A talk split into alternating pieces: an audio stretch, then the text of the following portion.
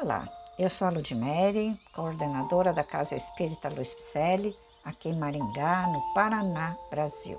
Estou fazendo a leitura de mensagens ditadas por espíritos diversos que se encontram no livro O Espírito da Verdade, que foi psicografado por dois grandes médiums, Chico Xavier e Valdo Vieira. Hoje o capítulo intitula-se Prece no Templo Espírita último capítulo deste livro, O Espírito da Verdade, que é uma reflexão sobre o capítulo 28, item 4 de O Evangelho segundo o Espiritismo, elaborada pelo nobre amigo Emmanuel. Prece no Templo Espírita. Senhor Jesus, abençoa por misericórdia o lar que nos deste ao serviço da oração. Reúne-nos aqui em teu amor e ensina-nos a procurar-te para que não nos percamos à margem do caminho. Nos instantes felizes, sê nossa força para que a alegria não nos torne ingratos e insensíveis.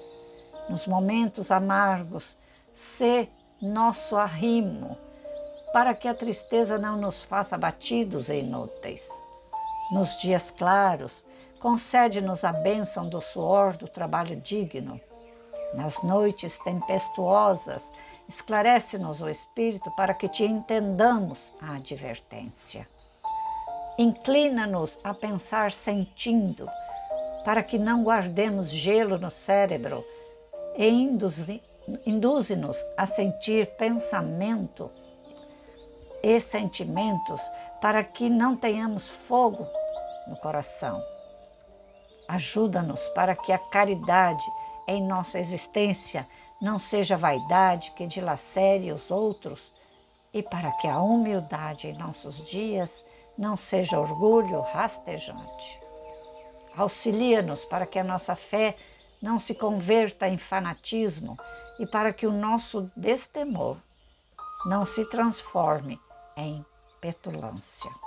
Amorável benfeitor, perdoa as nossas faltas. Mestre sublime, reergue-nos para a lição.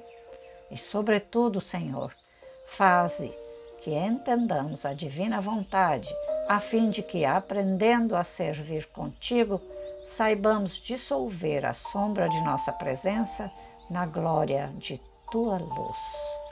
Emmanuel. Essa prece precisamos repetir diuturnamente, não é mesmo? Precisamos internalizá-la em nossos pensamentos e sentimentos.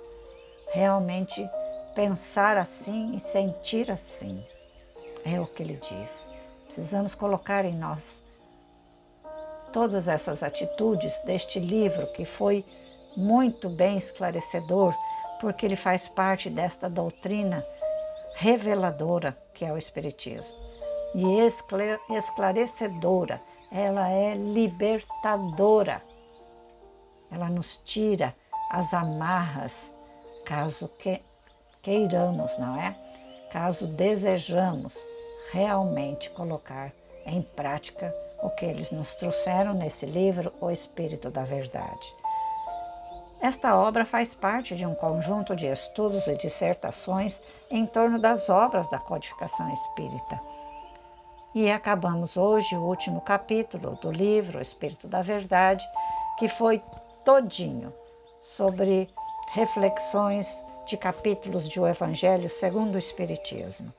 Agradeço a sua presença e esperamos contar com você nas próximas leituras de outros livros outros que já estão publicados, outros que ainda virão. Então, vamos lá, vamos repassar aos nossos amigos e familiares este nobre livro maravilhoso de amor.